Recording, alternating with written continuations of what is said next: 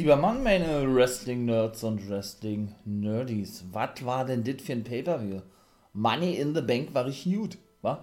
Und darum soll es jetzt hier in der Review-Folge gehen. Wie immer eigentlich, ihr kennt es ja schon. In diesem Sinne, lasst uns loslegen. Meine Lieben, vorab muss ich natürlich noch kurz was sagen zu Steady. Ja, ging ja nur diese Woche leider auch nicht los. In der nächsten Woche ist es dann aber wirklich soweit. Ich weiß, dieses Vertrösten, es tut mir wirklich leid, ja. Ist ein bisschen doof, aber bei uns wütete der Sturm, ne? Weshalb es, ähm, ja, in den, ich möchte mal sagen, in den ähm, Ländern im Osten, ja, beziehungsweise bei uns hier in Brandenburg, im wunderschönen Brandenburg, im Havelland, ja, ein wenig, äh, ja, der Verlust oder den Verlust des Internets gab. Tut mir leid, Internet ist jetzt also wieder da, zum Glück. Und dann kann es auch endlich mit Steady in der nächsten Woche losgehen. Das wollte ich nur mal kurz noch loswerden und jetzt geht es los hier mit Money in the Bank. Deshalb gab es eben doch keine Preview-Folge und doch keine Preview-Folge zu Against All Odds, auch dieser Pay-Per-View. Genau. Oh, ist ja nun schon rausgekommen und das habe ich ja ebenso hier schon gemacht, mein Lieben. Hört doch gerne mal rein, das habe ich kombiniert mit der National Wrestling Alliance und Impact Wrestling. Zwei Folgen. Also, ja, wie gesagt, könnt ihr auch sehr gerne da reinhören. Dann würde ich sagen, lege ich doch los. Und meine liebe, meine liebe, mein lieber Mann, meine lieben Wrestling-Nerds und Wrestling-Nerdies, what the fuck, was war das denn gewesen? Also Mann, WWE, ihr könnt ja, wie ich gerade schon gesagt habe, ihr könnt ja wirklich Pay-Per-Views booken, das bin ich gar ja nicht mehr gewohnt von euch, ja, na, war, also da hattet ja nicht mal einen Roman Reigns gebraucht, ja, um einen Pay-Per-View zu hypen, äh, was heißt zu hypen, um ein Pay-Per-View zu headline, so, sondern da hat es einfach lediglich nur gutes Booking benötigt, so wie es ja immer der Fall ist. Und das ist ja nun leider das große Problem in der WWE, ne? Dass das Booking eben nicht so geil ist. Das ist nun mal einfach so. Aber da muss ich ganz ehrlich sagen, mein lieber Mann, äh, belehrt mich bitte eines Besseren. Wenn ja, schreibt gerne mal ein paar Kommentare und Anmerkungen, wenn ihr das natürlich möchtet. Facebook, Insta, Twitter. Ja, wenn das nicht so der Fall ist, eurer Meinung nach. Aber gerade auch die Money in the Bank Matches waren richtig gut gewesen. Wobei, und da komme ich gleich zum ersten Match, das Frauenmatch, ja, ein bisschen chaotisch gewesen ist. Als erstes vorweg muss ich sagen, Raquel González, beziehungsweise jetzt heißt ja Rodriguez, hat einfach nur einen neuen Nachnamen bekommen, ne? Ja, die war neu im Money in the Bank Match, ne? Shotzi Blackheart genauso, aber beide hat man eben noch diese, wie soll ich sagen, diese nicht vorhandene Erfahrung angesehen. Ne? Man hatte ja nun auch damals immer so gesagt mit der guten Nia Jax, die sich dann irgendwo dahingehend ja entwickelt hatte, dass sie natürlich, ähm, ich möchte mal sagen, sich dem WWE-Stil angepasst hat, beziehungsweise ja, so gut wie möglich ne, ihre Arbeit verrichtet hat, aber dennoch ja als jemand galt, die denn doch immer mal wieder gerne einen Botch hinlegt. Ne? Also sprich, eine Aktion zeigt, die richtig nach hinten losgeht, ja, oder die eben extrem unglaubwürdig rüberkommt. Und genau das ist eben meiner Meinung nach auch bei Rodriguez der Fall, ja. So an sich, ne? Es ist ja immer eine Geschmacksfrage, ne? Und ich gebe hier ganz offen und ehrlich und ganz klar und direkt meine Meinung ab, ne? In den Review-Folgen. Und meine Meinung dazu ist, ich bin kein Fan von ihr, war ich auch schon bei NXT nicht gewesen, hätte auch ehrlich gesagt nicht gedacht, dass sie so lange, ich sag jetzt mal böse formuliert, überleben darf oder überleben durfte, ja. Aber, ähm, ja, sie ist zu Recht natürlich im Main Roster, ja, keine Frage, aber man merkt ihr denn auch an, finde ich persönlich, ja, und eben auch eine Shotzi, dass eben, wie gesagt, so einige Aktionen oder, oder diese, diese, wie soll ich jetzt sagen, diese Improvisieren nicht wirklich da ist, ne? Hm, woran liegt das? Schwer zu sagen, ja? Vielleicht auch hier wirklich am Booking. Denn wenn man mal wirklich sieht, wie, jetzt wollte gerade Ricardo Rodriguez sagen, ne, wie, wie Raquel Rodriguez dargestellt wird, ja, als diese übermäßige Powerfrau, die dann immer so ne, ihre Schulter nach hinten nimmt und, äh, und ihre Muskeln zeigt und so weiter und so fort, muss ich wirklich sagen, also noch un unglaubwürdiger geht es ja eigentlich gar nicht mehr. Ja? Ich, ich kann das sehr gern vergleichen mit Judas, wie ich das ja immer bei der NWR mache. Ne? Also für mich persönlich ist dieser Mann weder ein Monster, wie er immer dargestellt wurde von Father James Mitchell und generell bei der National Wrestling Alliance, noch ist das ein guter Wrestler. Meiner Meinung nach. Ist alles meine persönliche Meinung zu dem Thema. Ja? Und genauso sehe ich das leider bei Rodriguez genauso. Also alleine durch dieses Darstellen, ey, äh, schaut mal her, ich bin die Oberfrau oder die, die Frau in der WWE, die am größten ist, kann durchaus möglich sein, und die, die am muskulösesten ist, und es ist ganz schwer, mich von den Beinen zu bringen, ja, macht einfach diese ganze Gimmick schon kaputt, meiner Meinung nach, ja, denn da ja, ich will nicht sagen, ein paar Botches, ja, Shotzi viel zum Beispiel mit, äh, mit Alexa Bliss, und das hätte, zum Beispiel böse aussehen können, auf der Schulter sitzen, wo ihr merkt, in eine Leiter rein, ja, und ich weiß doch nicht, was sie da machen wollte, wollte sie einen Electric Share Drop zeigen gegen die Leiter oder was, auf jeden Fall kippelte die Leiter sowieso extrem und äh, weil die sowieso, weil die sowieso schon verbogen war und was weiß ich alles, ja, das sind ja auch alle nur gefühlt so eine Aluminiumleitern, ja, also die jetzt nicht viel irgendwie, irgendwie abhaben können.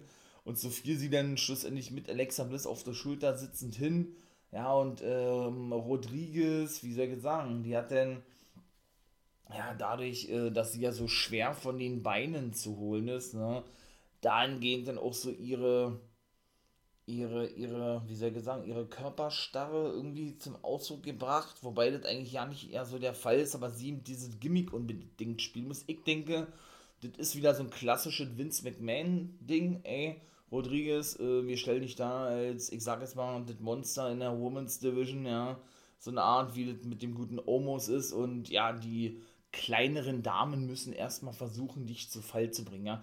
Finde ich eine absolut falsche Herangehensweise weil ich eben, wie, wie ich gerade schon gesagt habe, das äh, für mich Rodriguez wirklich schwächt und nicht stärkt, ja, weil es einfach dann auch nicht gut gebuckt ist, ne? Ob das jetzt dahingehend ist, dass sie, dass sie eingeklemmt war zwischen der Leiter und zwischen dem zweiten Ringpfosten, so sollte zumindest dargestellt werden, ja, und sich dann aber selber noch ein bisschen, bisschen korrigieren musste, ja, und die Kamera gerade raufhielt, ah, ist dann natürlich auch ein bisschen bisschen sehr, äh, nicht nur unglaubwürdig, sondern auch ein bisschen sehr unvorteilhaft. Ne? Ach Mensch, weiß ich nicht, wie ich das noch anders formulieren soll. Also Rodriguez gefällt mir persönlich nicht. Ja, okay, es ist was anderes, dass sie denn, oder dass generell mal andere Frauen das Spotlight kriegen, ja. Aber bitte geht davon weg, äh, dass Rodriguez diese, wie gesagt, äh, die, diese übermäßige Powerfrau ist, die jeden jeden ausschalten kann und kaum zu Fall zu bringen ist, das ist einfach der falsche Weg. Also da waren viele Sachen gewesen, die unglaubwürdig waren von Rodriguez. Ob das jetzt, wie gesagt, ist, man braucht 25 Finisher, salopp gesagt, ja, um sie dann eben zu Fall zu bringen. Bei Omos verstehe ich irgendwo, weil der ist eben auch 2,21 Meter groß. Rodriguez ist für eine Frau auch groß, ja, das ist richtig. Aber sie hat meiner Meinung nach eben auch nicht diesen Körperbau, wo man jetzt sagen sagen würde, okay, alles klar, das kann ich komplett verstehen, warum WWE das so buckt. Ja, das ist eben auch nicht der Fall, ne? Da gab es eben, wie gesagt, äh, einige, einige Unstimmigkeiten. Und bei Shotzi war es eben genauso gewesen, hat sich ja Namen schon in der Indie-Szene gemacht. Und mir kommt das bei ihr mal so vor, ich finde es gut, dass sie so einen Spot bekommen hat, ja, als wenn sie irgendwie noch zu unerf na, unerfahren ist nicht, aber irgendwie diesen, diesen WWE-Stil noch nicht so verinnerlicht hat, ne? Dass natürlich viele logischerweise die Aktion, die sie eigentlich drauf haben, nicht zeigen dürfen in der WWE, weil es ja Entertainment und nicht Wrestling ist. Das habe ich schon Millionen Mal erzählt von anderen Wrestlern, ne?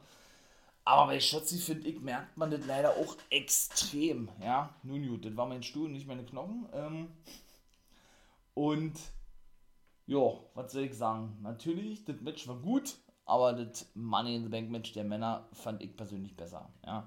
Der Sieger oder die Siegerin, die allerdings aus diesem Frauen Money in the Bank Match ähm, hervorging, damit war jetzt nicht zu rechnen gewesen, weil diejenige, komme ich gleich zu, ja, äh, schon das Potenzial für ein Main Event hat, definitiv, aber eigentlich immer nicht einen großen Sieg davon tragen durfte. Ja? Und immer eigentlich so in, ich sage jetzt mal in der obersten Midcard der Frauen zu Hause war, aber nie wirklich diesen Sprung schaffen durfte zur Main Eventerin. Ne?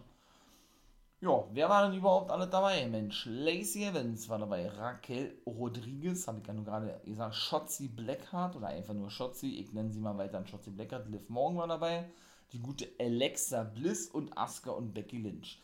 Wie gesagt, gab eben gute Aktion, ja, ähm, Leg Drop auf der Leiter von der guten Becky Lynch als, wer war das, Evans, Asuka und, äh, war sogar Liv Morgan, Evans, Asuka, und das war zum Beispiel die Situation gewesen, als Rodriguez eben, ich sag jetzt mal, zwischen Leiter und äh, Ringpfosten eingeklemmt war, obwohl, nee, das war die andere Aktion, egal, aber das war zum Beispiel einer dieser vielen Aktionen gewesen, ich weiß nicht, wer da jetzt noch lag, äh, ja, lagen dann praktisch auf dieser Leiter drauf, die Rodriguez einklemmte, naja, und Becky Lynch sprang dann von der anderen Leiter mit dem Legdrop drauf, ja, also da gab es schon ein paar coole Aktionen, und schlussendlich hat, Achtung, Liv morgen den Money in the Bank Koffer runternehmen können. Ja. Ich persönlich ja, habe damit überhaupt nicht gerechnet. Wirklich überhaupt nicht. Allerdings, allerdings muss ich sagen, hatte ich schon so eine kleine Vermutung während des Matches gab, beziehungsweise zu Beginn des Matches. Warum Ganz einfach, weil Liv Morgan, wo sie nach draußen kam und auf dem Weg zum Ring war, schon wieder angefangen hat zu heulen. Ja. Das soll auch gar nicht abwertend klingen oder irgendwie böse klingen oder irgendwie sowas, ja. Mein Fall persönlich ist es nicht, ja. Also, so, sie weint ja gefühlt bei jeder, bei jedem Sieg, ja. Bei jedem Sieg, der eigentlich unbedeutend ist, sag ich mal jetzt, ja. Und, ähm, das kann den schon manchmal ein bisschen nerven, wenn ich mal jetzt wirklich ganz, ganz direkt und ehrlich sein soll. Ja.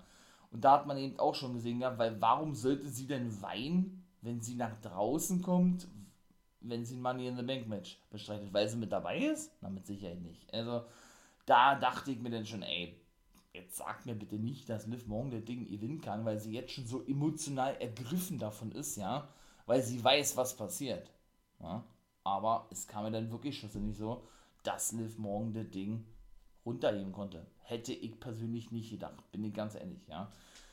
Aber wie gesagt, war ein gutes Match gewesen, doch ein paar Spots waren dabei, ein paar gingen jetzt nicht so durch, wie es als erstes äh, geplant war, möchte ich mal sagen, aber dennoch, doch kann man schon zufrieden sein mit dem Match. Ja, ebenso auch wirklich, ja, gute Matches waren Nummer 2 und 3, United States Championship Match, Theory gegen Lashley und Bianca BR gegen Camilla. Ne? Ja, da würde ich jetzt aber, wenn man jetzt so wieder Noten verteilen müsste, würde ich er und Camilla jetzt so als schwächeres oder schwächstes Match auf dieser Card deklarieren wollen. Und nein, Liv Morgan hat nicht eingecashed in diesem, äh, in diesem Match, ja. Habe ich auch gedacht, ja. Denn BR hat ihren Titel verteidigt gegen die gute Camilla mit dem Kiss of Death, ne nachdem Carmella da gut dominieren konnte eigentlich, aber sie dann schlussendlich wie aus nichts eigentlich den KOD ja, anbringen konnte. Nachdem sie natürlich auch schon ein paar Aktionen gezeigt hat, aber dann eben schlussendlich von Carmella weiter, weiter, weiterhin attackiert wurde.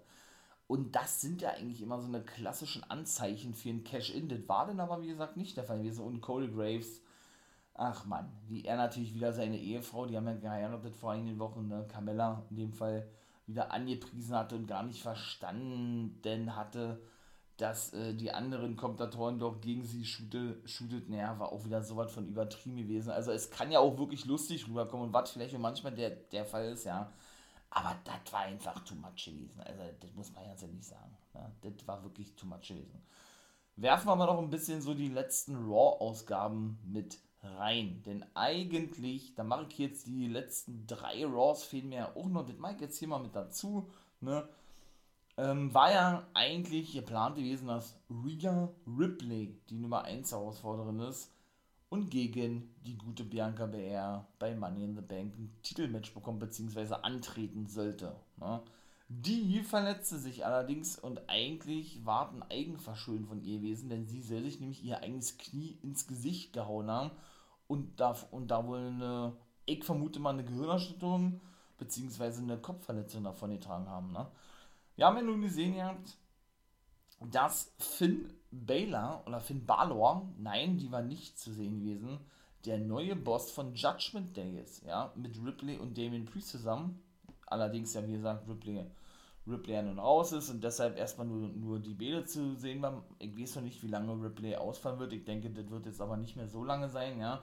Und Edge ja nun schlussendlich nicht mehr der Boss ist. Ne? Wie nun im Nachhinein ja herauskam, war diese ganze Sache dem, dem geschult gewesen, dass sie eben Faces benötigen. Also ich finde, sie haben eigentlich genug Faces bei Raw. Lashley, Styles zum Beispiel, ja aber gut, ähm, sie sind wohl der Meinung, dass Edge wieder als Face unterwegs sein soll, ne, weil Randy Orton eben verletzt ist. Oder ein Riddle zum Beispiel ist ja auch einer, einer der Top, der Top-Faces mittlerweile bei Monday Night Raw, zu Recht, meiner Meinung nach, ja.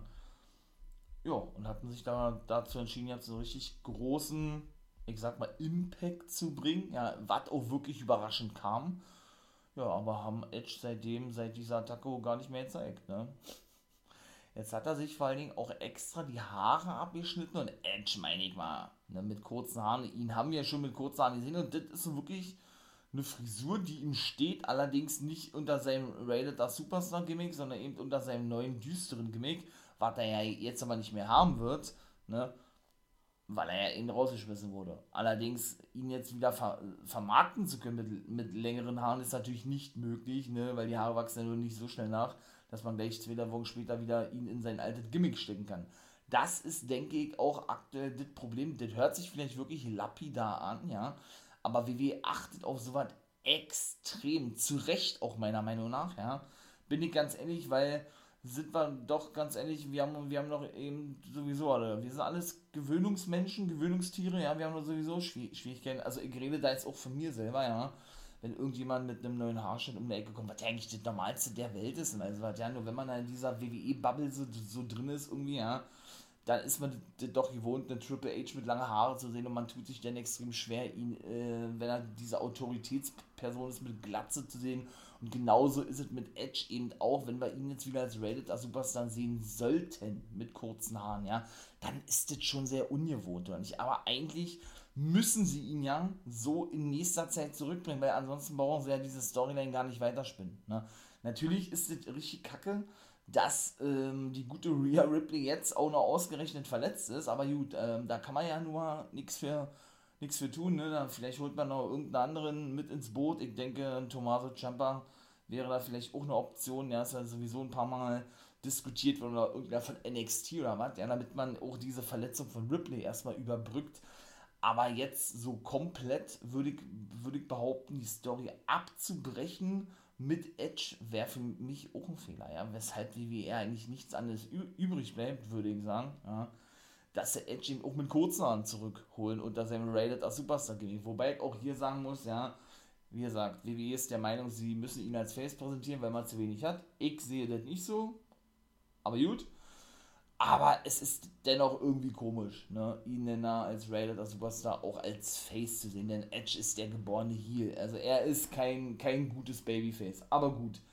Ich bin ja generell zufrieden und ich denke, da spreche ich auch für uns alle, dass wir den überhaupt nochmal sehen. Ne? Kevin Owens ist jetzt auch seit zwei Wochen raus, obwohl es da eigentlich hieß, dass der ja, dass der nur kurz raus ist und wohl wieder zurückkehrt. Danach sieht es aber wohl doch nicht aus. Äh, die haben nämlich auch einen Clip gezeigt gehabt. Naja, obwohl danach sieht es jetzt denn doch wohl schon aus, denn sie haben einen Clip gezeigt, so ein Best-of-Clip irgendwie von Kevin Owens, dass er dann äh, wahrscheinlich zurückkehren wird bei, bei Raw, damit man ihn nicht vergisst oder ihn weiterhin oben in den Midcard hält, wie auch immer. Ja.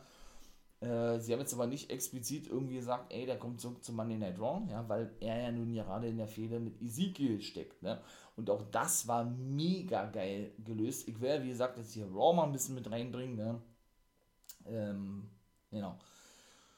War auch sehr gut gelöst gewesen, denn vor, vor zwei Wochen war es gewesen, ne, als Ezekiel, er sagte, ey, mein Bruder Elias ist nächste Woche bei Monday Night Raw. Ne? Da haben die das echt so geil hinbekommen. Man weiß natürlich, dass Elias Ezekiel ist. Ne? Es gibt da keinen Zwillingsbruder. Ne?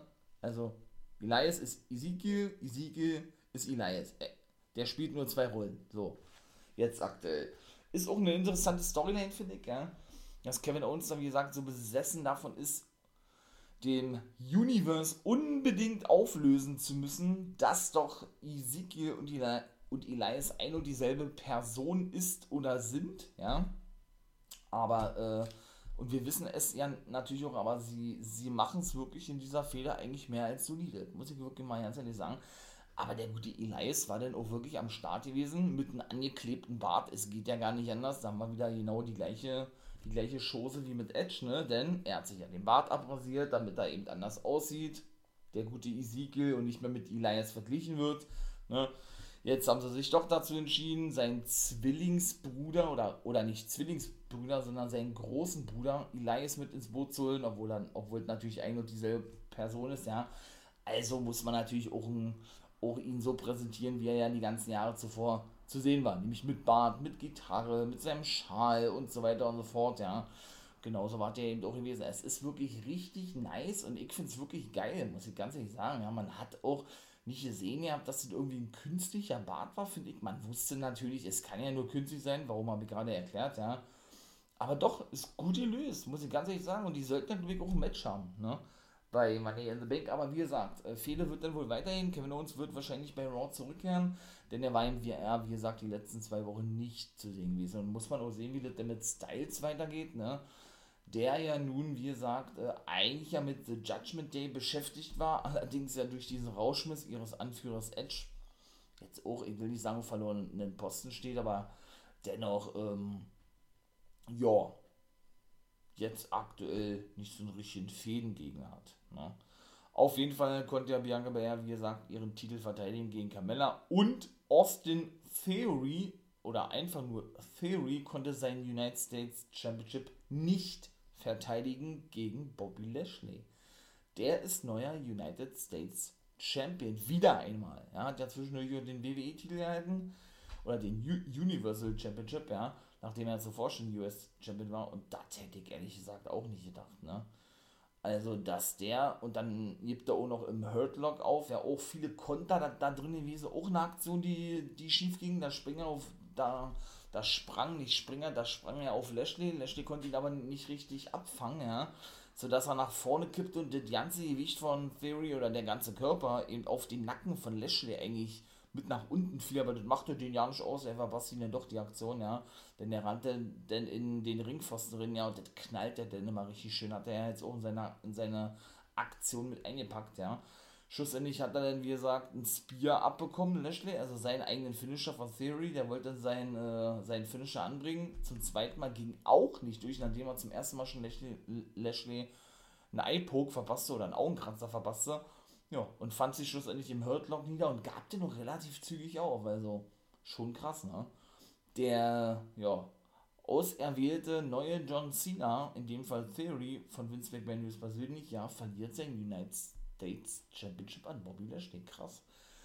Ja, dann kommen wir noch gleich zum vierten Match. Das war wirklich wow. Also das war, das war, würde ich beinahe sagen, das Match des Abends gewesen. Ja. Die Usos haben ihre Titel verteidigt gegen die Street Profits. Wow. Also die harmonieren wirklich richtig gut miteinander. Muss ich wirklich ganz ehrlich sagen, ja. Es war auch wirklich knapp, ne? Also nicht nur der Frog Splash von Montes Ford, der so hoch eingesprungen ist immer, sondern ich sage es mal auch, den Doomsday Device ging nicht bis 3 durch, ja, was sehr ungewöhnlich ist. Also, das ist meistens eigentlich immer das Ende, wenn die Street Profits ein Match haben, ja, weil auch die Usos mit diversen Super Kicks und Simone Drops und was die da alles ausgepackt haben, ja, auch natürlich außerhalb des Ringes, boah, also es war wirklich ein geiles Match, hohes Tempo gewesen, schöne High-Flying-Skills von den Usos, da hat alles gestimmt, also die harmonieren wirklich richtig gut miteinander, ne?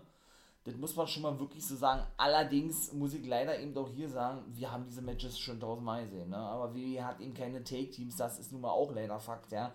Sodass sie sich leider gezwungen sehen, immer wieder die gleichen Matches zu bringen. Aber es war wirklich das Match des Abends gewesen. Meine persönliche Meinung. Also, wow. Wirklich richtig geil. Aber sind wir auch ganz ehrlich, wer soll jetzt noch kommen ja, und die Usos die Titel abnehmen? Weil Also ich persönlich bin da noch nie ein Fan von gewesen, dass ein Mann oder ein Take-Team mehrere Titel hält. Ja?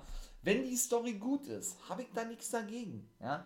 Aber diese ganze Storyline, und ich war da eigentlich ein Fan von gewesen, was mich ja auch überrascht hatte. Ja? Im Zuge dieser ganzen Lesnar und Roman Reigns Geschichte, die sich dann aber bei mir komplett wandelte, weil man dann wieder in dieses Übermenschliche reinging, ja, und sowohl Reigns und gerade eben auch ein Lesnar darstellte oder darstellten, was sie bis heute immer noch tun, ja, wie die absoluten Übermenschen, wie ich es ja mal so gerne sage. Und das ist mir persönlich zu viel. Mir persönlich gefällt sowas überhaupt nicht. Ich möchte sowas nicht sehen, ja, aber wir werden es leider eben auch noch sehr oft sehen. Lesnar ist ja für diverse Smackdown-Shows angekündigt, ja, in nächster Zeit. Und es wird uns leider auch nicht erspart bleiben.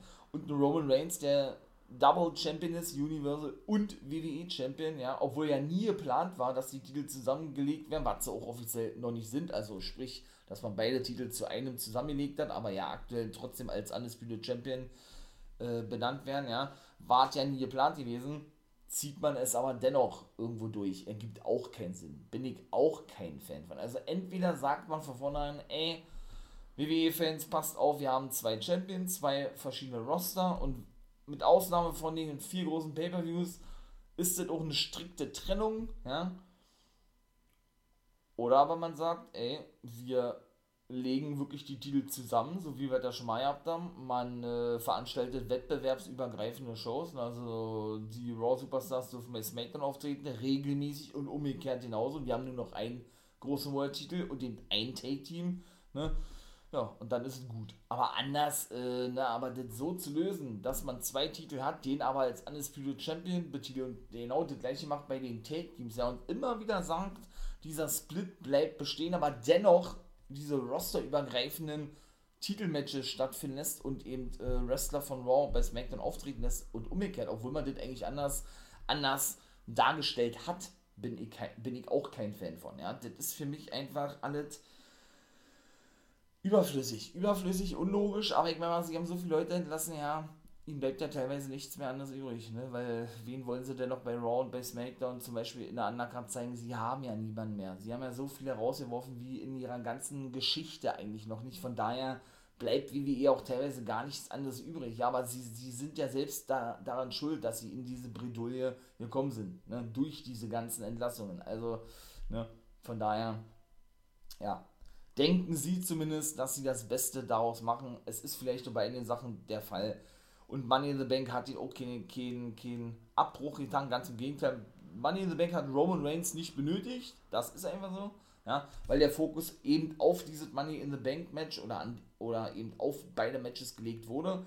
Aber so an sich einen Champion, und dann komme ich jetzt mal kurz zu Roman Reigns, äh, und dann auch noch als Double Champion zu präsentieren, der aber vielleicht äh, nur noch bei drei, vier Pay-Per-Views im Jahr wirklich anwesend ist und ganz wenige Shows in den letzten Wochen Monaten und auch in Zukunft noch bestreiten oder worken wird, wie man das so schön sagt, finde ich auch einfach nur schwachsinnig, ja. Reigns hat es verdient, nur noch als Part-Timer unterwegs zu sein. Er hat viel geleistet für die WWE, ob man ihn mag oder nicht. Auch ich bin kein Roman Reigns-Fan, ja. Auch wenn ich diese Story mit Lesnar zu Beginn ganz geil fand, was mich eben sehr überraschte, aber dann eben auch eigentlich genauso, ähm, ja, in Anführungszeichen überraschte oder eben doch nicht, nicht überraschte, dass man eben wieder in diese, in diese übermäßige krasse Schiene abdriftete, ja.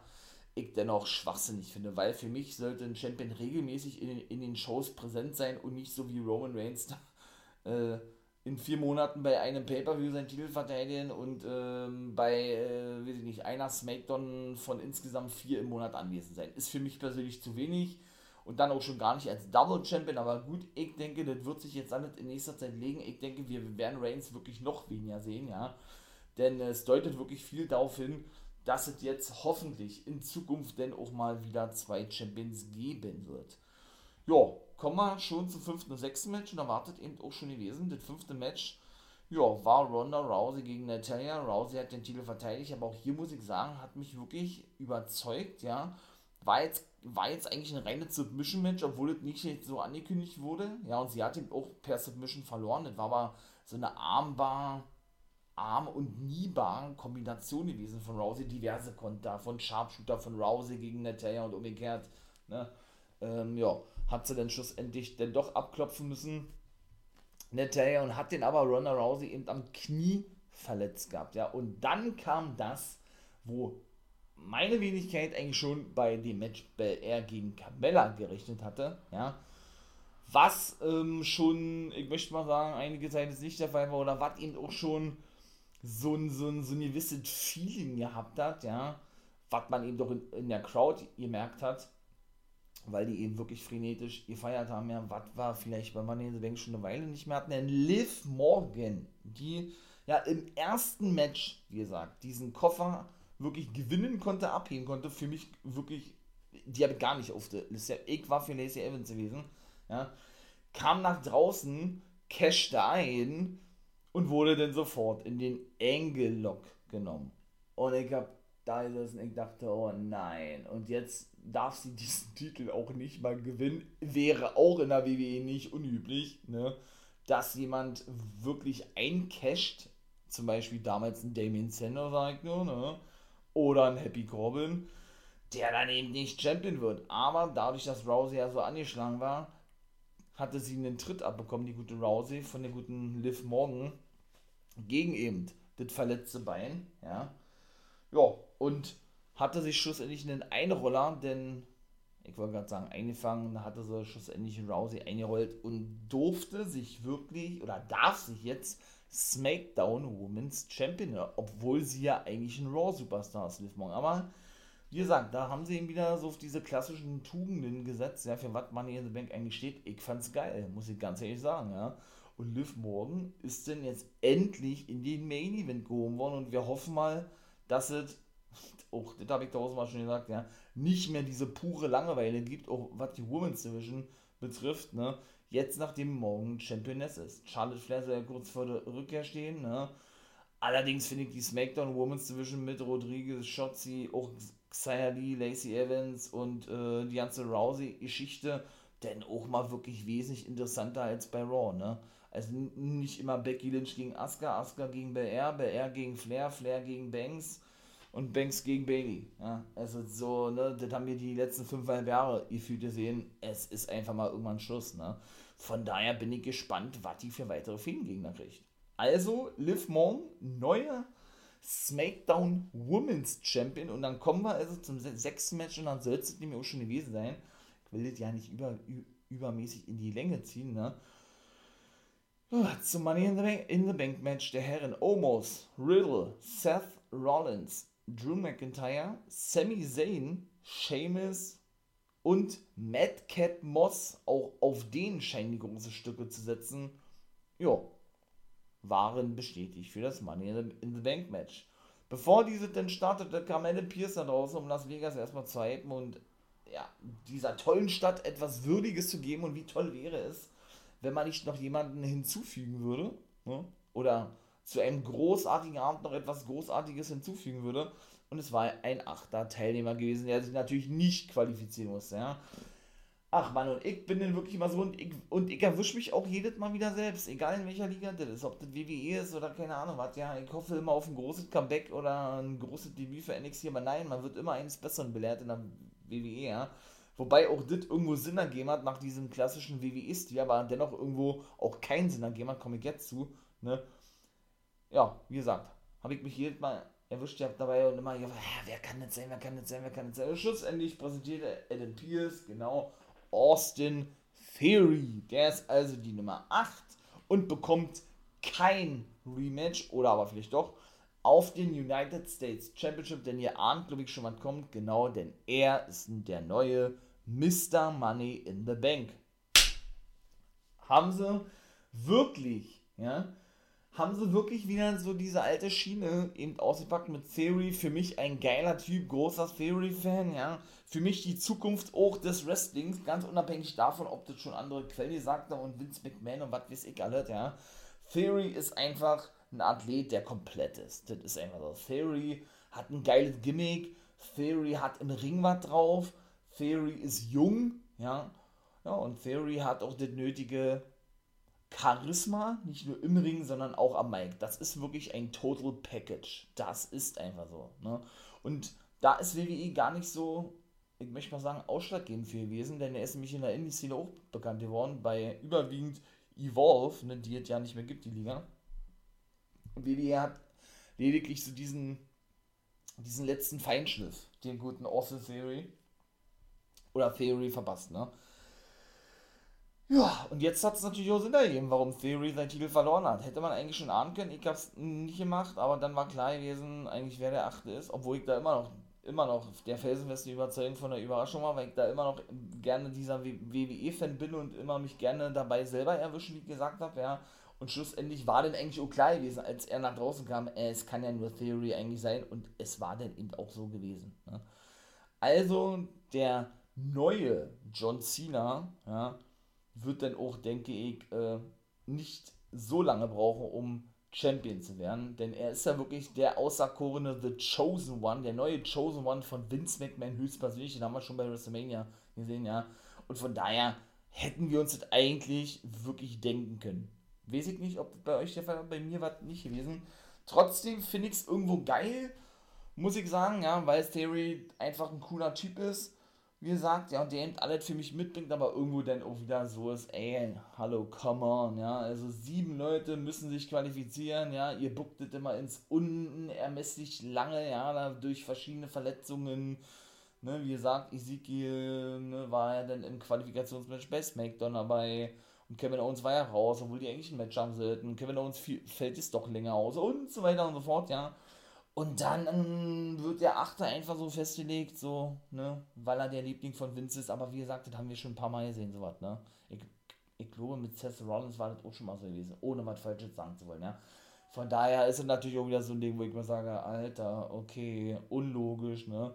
Aber irgendwo hat sie passt, ja. Und die ganzen Spots äh, von wegen hier Omos fertig alle ab, ja, und wird dann mit Leitern begraben und schlussendlich kommt er zurück und nur um alle wieder zu attackieren. Und dann eben, ähm, und dann eben von sechs Mann, mit Ausnahme von Theory natürlich, fünf Mann, sechs Mann? Sechs Mann. Ähm, ja, durchs Kommentatorenpult mit einer Powerbomb geworfen zu werden und ach, war da nicht alt gewesen. Äh, Riddle sprang denn äh, mit seinen, wie, wie, hatte, wie hatte das olle, olle Dings gesagt gehabt? Olle, und für mich auch eine absolute Bereicherung am Kommentatorenpult. Für mich der beste überhaupt am Kommentatorenpult. Äh, der gute Pat McAfee gesagt. Floating Bro, glaube ich, hat er das genannt gehabt. Der sprang hat den auf alle nach draußen, äh, hat den noch einen super AKO gezeigt, so hat das auch Pat McAfee genannt, gegen Rollins von der Leiter oben. Seamus und McIntyre haben sich auch nichts geschenkt, die auch schon wieder mal eine Feder haben, holt mich auch überhaupt nicht ab, ja. Ach, aber das hat ihm alles auch gut gepasst, muss man sagen. Auch Moss hat wirklich gute Spots gehabt, ja. Also doch, äh, nicht nur ein Follower Slam in der Ecke und auf der Leiter sind sie sowieso alle geknallt, ja. Das wissen wir, glaube ich. Aber rundum muss man wirklich sagen, ja, es war wirklich gut gewesen, ey. Es war wirklich geil. Es war ein guter Pay-Per-View gewesen und WWE beweist doch nicht immer, oder fast gar nicht mehr, ja, dass sie wirklich auch in der Lage sind, gute Pay-Per-Views zu bucken, ne. So was möchte man dann bitte häufiger sehen, oder nicht? Also, von daher, und jetzt komme ich aber zu was, weil ich mir bewusst bis zum Schluss aufgehoben habe. Und das war nämlich der Clip gewesen vorm Co-Main-Event Rousey und Natalia. Es gab nach dem Kevin Owens, ich sag es mal, Comeback-Clip, ja, gab es noch einen weiteren Clip. Wow, also der es wirklich in sich hat, ne? Und es kann eigentlich nur eins bedeuten.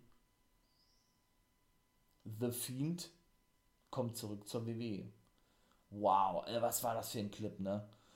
Der, der war auch extrem kurz gewesen. Ne? So ein dunkles Kellerverlies oder Schlossverlies, wo Lampen herunter, herunterhingen, schon sehr eindeutig. Ne? Man so eine Gestalt so als Schatten sah, die vorbeilief. Irgend so ein, irgend so ein Schild lag auf dem Boden, also so ein, so ein, so ein Kennzeichen von einem Auto. Ja? ja no Rules oder so, glaube ich, stand da drauf. Ähm, ach, es war einfach geil. Es war einfach geil, so auch dieses dieses Schreien im Hintergrund, ja, dann diesen Stiefel eindeutig dem, dem Fienden meiner Meinung nach zuzuordnen, sah man eben genauso und so, ja, und generell diese ganze düstere Atmosphäre überrang geil gemacht, also Richtig nice. Richtig nice. Und es wird ja wirklich schon seit der Raumerzeit spekuliert, ja, dass der gute Fiend Bray Wyatt vor einer WWE-Rückkehr steht. Und es scheint ja so, als wenn er sie ja schon unterschrieben hat. Ne? Das ist definitiv The Fiend. Also zu 100 Prozent. Wer soll es denn bitte sonst sein? Ja, das sind ja so eine eindeutigen Indizien und Anzeichen dafür. Ja, und er hat auch von vornherein gesagt, ja, The Fiend, dass er richtig Kohle haben will, weil er weiß, was er wert ist. Ja, meiner Meinung nach vollkommen zu Recht. Ja, für mich auch das beste und geilste Gimmick, was ich jemals in der WWE gesehen habe, bin ich immer noch der Meinung. Ja, denn äh, er hat ja seinen Marktwert oder er weiß seinen Marktwert ganz genau einzuschätzen und braucht den auch nicht ausloten oder irgendwie sowas, hat er gesagt. Und hat sich zudem zuletzt äh, Bray 6, also Bray 6 schützen lassen. Wahrscheinlich auch schon sehr eindeutig, ja. Ähm, hat er ja sein, sein, ähm, seinen Marktwert betitelt ja, mit 3 Millionen Dollar. Also wer ihn verpflichten will, muss ihn mindestens 3 Millionen Dollar pro Jahr zahlen. Ne? Und das sowas nur für WWE und AEW möglich ist, brauche ich euch, glaube ich, nicht zu erzählen, ja von daher war denn schon länger über eine Rückkehr spekuliert worden. Und für mich ist es wirklich, und ich denke, da spreche ich für fast alle oder eindeutig, dass es der Fiend ist. Wow, also was war das für ein Clip? Ne? Er ist ja nun schon wirklich so monstermäßig krass überraschend entlassen worden vor einem Jahr. Ne? Hat seitdem ja gar nichts mehr macht, immer mal wieder so angeteased, ne? Über die Social Medien, Social Medias, so, ähm, dass er als Fiend zurückkehrt, ne? Ich sage nur, äh, die Motte, die man so als erste zwar als Motte erkannte, erkennen konnte, wie auch immer, wenn man die aber dann drehte, dann praktisch den Körper der Motte als die Maske des Fiends sah, ne? Zum Beispiel genauso Ding und er ist da einfach genial drin, ne? Er ist da genial drin, mit so eine Sachen und für uns Fans zu spielen, sodass das einfach jetzt schon wieder so groß ist und so groß wäre, wenn der zurückkehren würde und ein richtig großes Boom und WWE da weitermachen würde oder ansetzen würde, wo sie ihn aufgehört haben. Ich bin gespannt. Ich bin so weit von gespannt, ja. Und jetzt auch schon wieder bei 42 Minuten, dass ich jetzt diese aktuelle ja, Review-Folge zu Money in the Bank beende. Wenn es euch gefallen hat, liked ihr den Kanal, ne, schaut auf die Social Medias vorbei, abonniert sehr gerne, natürlich immer wichtig und Steady geht dann auch wirklich los. Ihr könnt da gerne gerne, wie gesagt, mal vorbeischauen, vorbeikommen, ja. Und euch, ja, die Pakete, die Pakete anschauen. Und wenn ihr nicht wisst, was Steady genau ist, dann hört ihr ja nochmal in die Podcast-Folge rein, wo ich Steady vorgestellt habe. Das soll es gewesen sein, mein Lieben. Ich bin raus. Geiler Pay-Per-View. Ich bin gespannt auf Raw. In diesem Sinne, habt einen schönen Tag, einen schönen Sonntag noch. Und wie immer, nicht vergessen, become a guy.